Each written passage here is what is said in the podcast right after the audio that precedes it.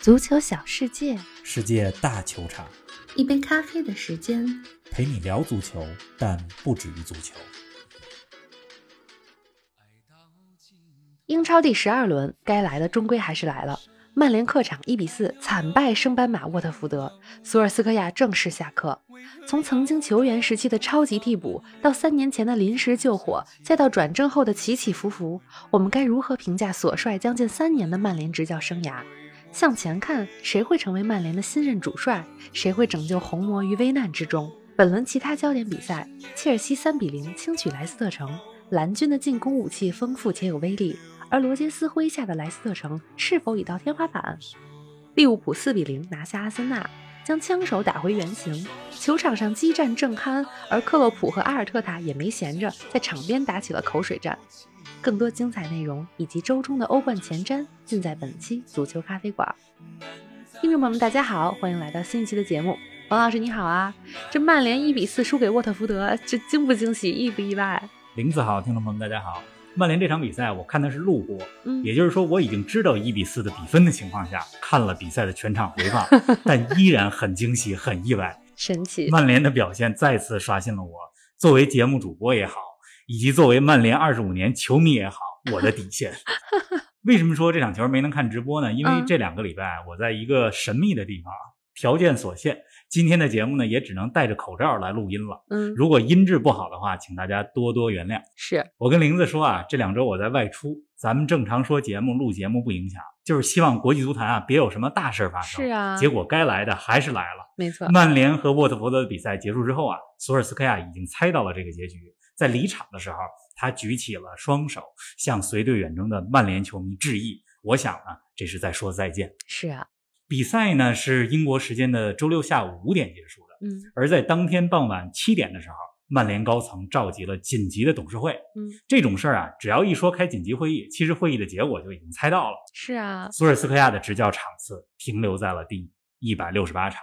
曼联开完董事会之后呢，英国媒体是这么说的：曼联正在起草索尔斯克亚正式下课的通知，希望给他一个体面的下课。真是，毕竟他球员时期是曼联的功勋，是的，是曼联自家的孩子。但看到这说法的时候啊，我就在想，曼联现在才让索尔斯克亚下课，其实就是对他最大的不尊重。有点，大家想想是不是这个道理？嗯、生活中也如此。你比如说生意中的合作伙伴。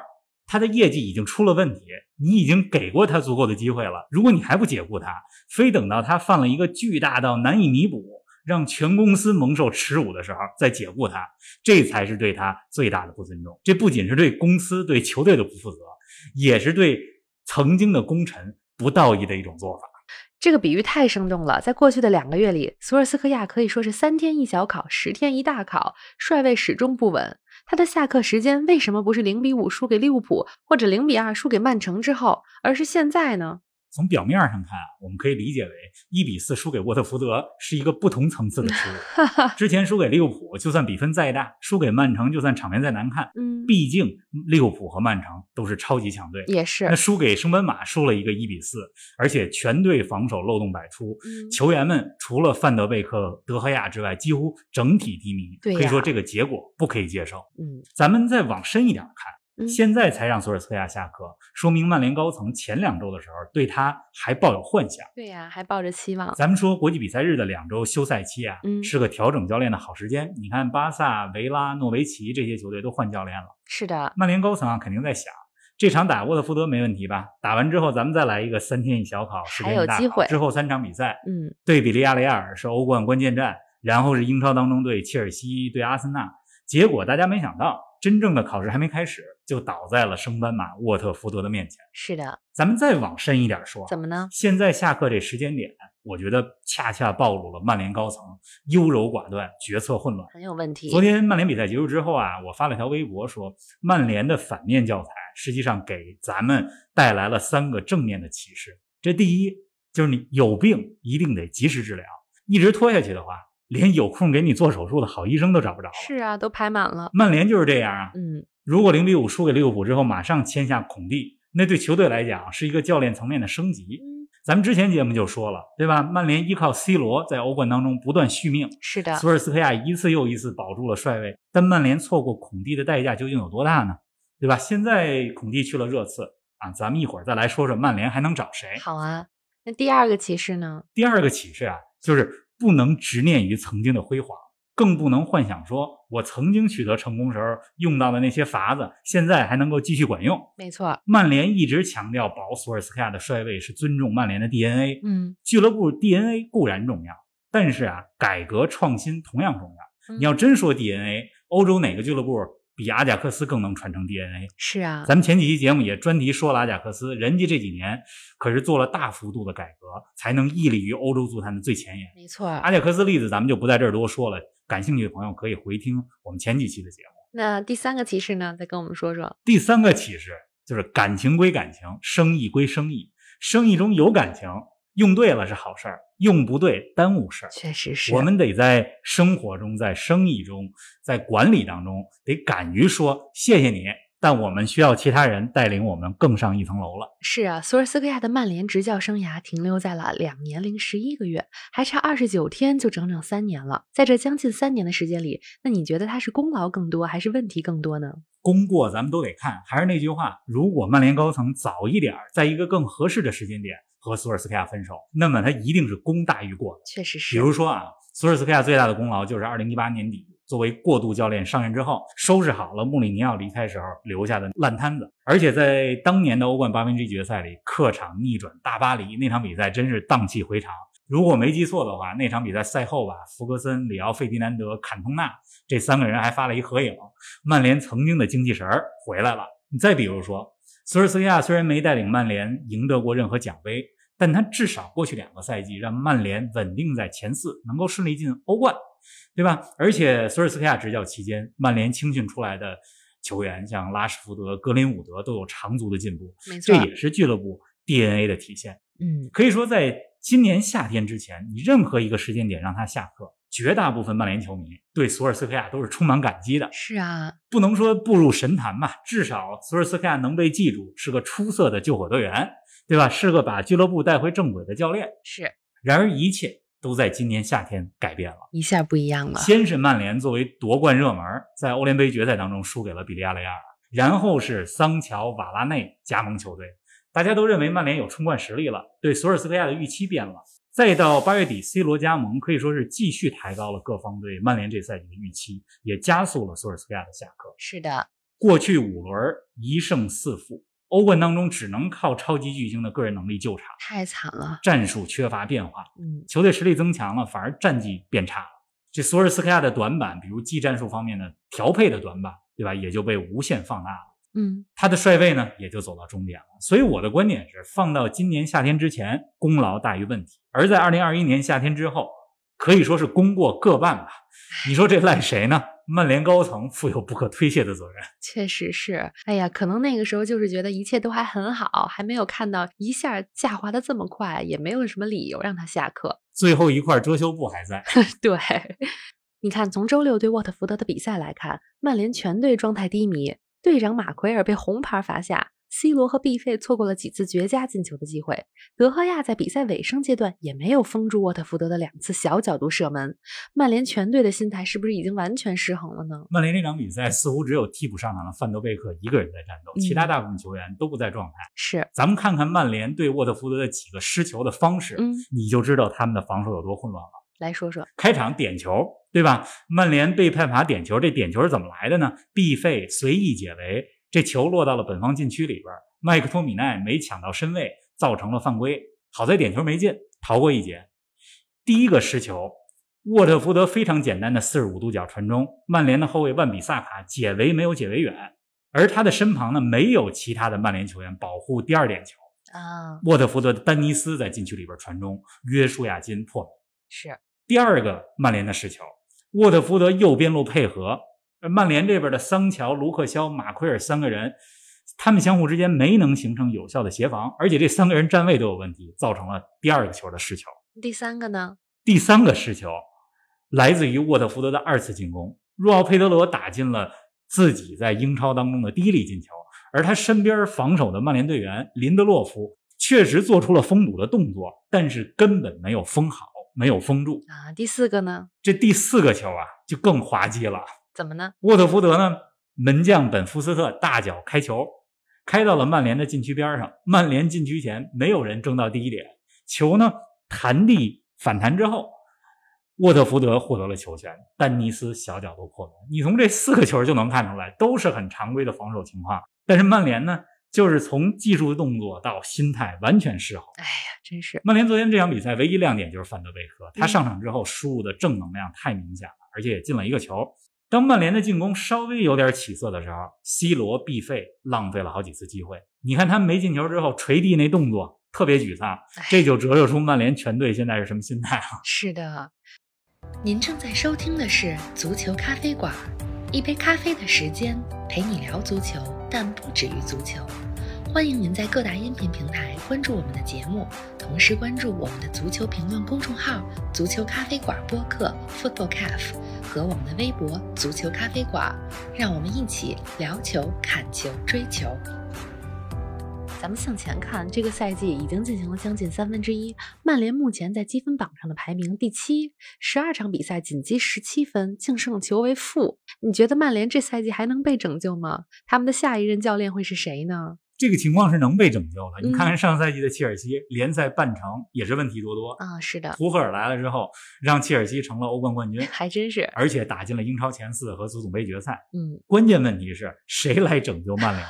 有人说最有可能也最有能力的是齐达内，我觉得有这个可能性。但是齐达内的执教经历啊比较特殊，他虽然带队夺过三次欧冠，但都是带领皇马。是的，那是他球员时期效力过的，非常熟悉的环境。嗯，齐达内球员时期啊，没有在英超效力过，也没在英超执教过，更不会说英语，嗯，有点困难。到了英超之后，能不能成功，打个问号。嗯，但是齐达内执教能力肯定没问题，尤其是在队员面前有威望，是的，可以镇得住曼联队里边的大牌们。没错，而且和 C 罗、马拉内都合作过。嗯，另外还有一个比较有可能的人是现在莱斯特的主教练罗杰斯，他的能力还有对英超的熟悉程度，这都毋庸置疑。但是人家还有工作呢。而且罗杰斯担任过利物浦的主教练，这个曼联球迷是否能接受呢？对吧？是的。那咱们再想一想，目前赋闲在家的教练还有谁？其实不多了。你看上赛季罗马的教练保罗·丰塞卡目前没工作，嗯，他不是大牌教练，但战术层面执教水平也是不错的。而且罗马也算大牌俱乐部吧？是对吧？昨天也有人开玩笑说 说，要不曼联请阿勒代斯吧？嗯，阿勒代斯被称为 Big Sam，对吧？哪个队 要赶紧换教练，争取保级的时候，第一个想到的就是 Big Sam。那也不至于。但是曼联还没到保级的程度吧？是。所以曼联接下来选谁，真的很考验俱乐部的智慧。嗯，哎，希望大家给我们留言说说啊，您心目当中曼联理想的主帅是谁？希望大家呢说说是谁。以及呢，写一两句话，简单说明一下理由。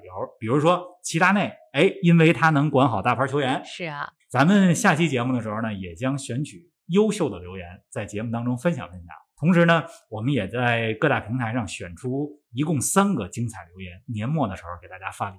是的，希望大家积极参与啊！刚才冯老师说到了图赫尔过去一年里对切尔西的巨大改变，切尔西这轮三比零兵不血刃地战胜了莱斯特城，继续领跑积分榜。这是两队之间在二零二一年的第四次交手了，前三次切尔西二胜一负，莱斯特可以说是切尔西的苦主了。这一回切尔西怎么赢得如此干净利落呢？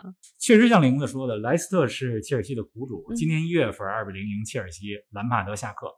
图赫尔上任以来呢，切尔西战绩非常出色，但就是踢莱斯特的时候比较费劲儿。五月份的足总杯决赛零比一输球，不知道大家是不是还记得那场比赛当中，蒂勒曼斯有一脚非常精彩的远射。嗯，几天之后的英超呢，切尔西赢了个二比一，但赢的也不轻松。回到这周末的比赛啊，切尔西客场赢了三个球，比分是三比零。但是整场比赛我都看了，如果切尔西运气好一点的话，赢五六个没问题。嚯，莱斯特呢？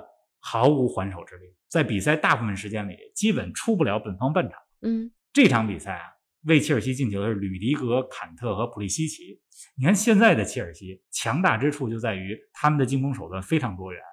这赛季各项赛事，人家切尔西队里边有十七个不同的球员进过球，嗯，十三个不同的球员送出过助攻，多点开花。没错。对莱斯特这比赛，切尔西第一个球呢是吕迪格通过角球战术配合破门，第二个进球呢是坎特盘带之后射门，第三个进球呢来自于边路传中，可以说是进攻手段。非常多元，嗯，确实是。切尔西之所以这次赢莱斯特这么轻松，一方面呢是和五月份时候比图赫尔对切尔西的改造更到位了，嗯，另一方面呢，莱斯特这赛季啊他们的反击速度远远不如上个赛季。哦，他们不行。球队的排名呢，在中游。嗯，主教练罗杰斯日子也不太好过。昨天比赛当中啊，切尔西就是掐准了莱斯特的出球线路，让莱斯特传不出球来。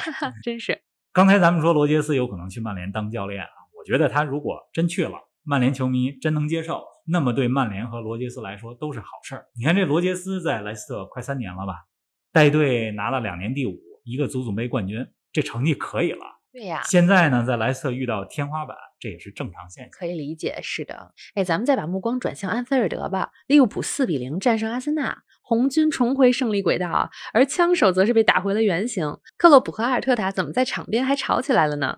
对，上半场比赛当中啊，双方身体接触比较多，马内和阿森纳防守队员争抢当中，克洛普认为这不是犯规，阿尔特塔认为这是犯规。嗯，俩人呢就打起了口水战。是这克洛普呢一向比较有激情，咱们可以理解。阿尔特塔之前的形象呢是比较儒雅的，结果这阿尔特塔可以说是真的是字面意义上的跳了起来。俩人呢开始针锋相对，主裁判麦高利夫呢给俩人各打五十大板，各出一张黄牌。真是提一个醒。你从这细节就能看出来这场比赛的重要性。嗯，克洛普呢需要用一场胜利，对吧？让利物浦咬住积分榜首的切尔西。那阿尔特塔那边呢，之前十场不败。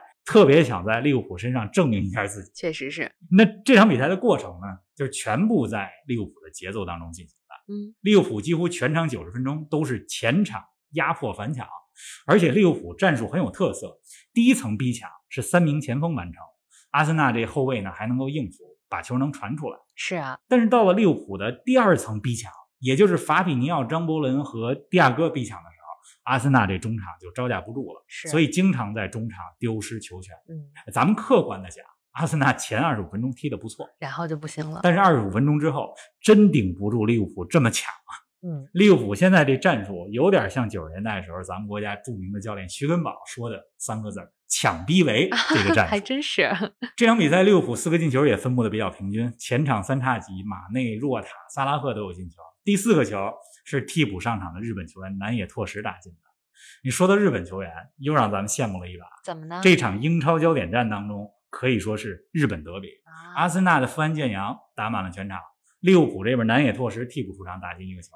俩人赛后在球场上聊天，作为中国球迷有点羡慕哈，多么羡慕这样的镜头。是啊，不过咱们也把心态放平，对吧？正视差距，确实是还是很不一样的。未来的一周啊，周中又有欧冠比赛，将要进行的是小组赛第五轮，也有好几场直接关乎出线形势的比赛。王老师给我们前瞻一下吧。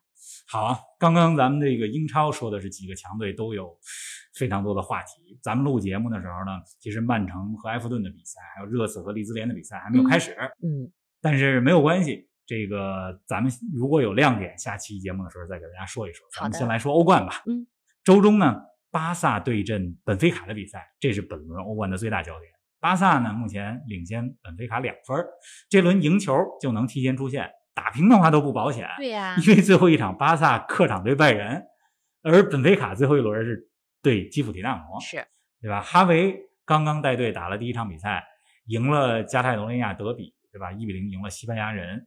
那对本菲卡这场是他上任之后的第一次大考，真正的大考。如果巴萨不能进欧冠十六强，这对俱乐部这财政还有球队的信心，这都是灾难性打击。嗯，周中的欧冠，曼联客场对比利亚雷亚尔的比赛也很关键。现在看来，现在这个代理教练卡里克要带队去打这场比赛。两个队呢，目前都是同积七分，并列榜首。曼联几周之前主场赢黄色潜水艇，赢得很艰难。这比利亚雷亚尔啊，一直是曼联比较难啃的硬骨头。嗯。其他欧冠比赛，曼城对大巴黎，切尔西对尤文，这都是强强对话。但是他们之间的比赛吧，对小组出线形势不会有太大影响。大家好好看欧冠吧，咱们周四的欧冠特别节目不见不散。是的，大家记得给我们留言，看球愉快，周四不见不散。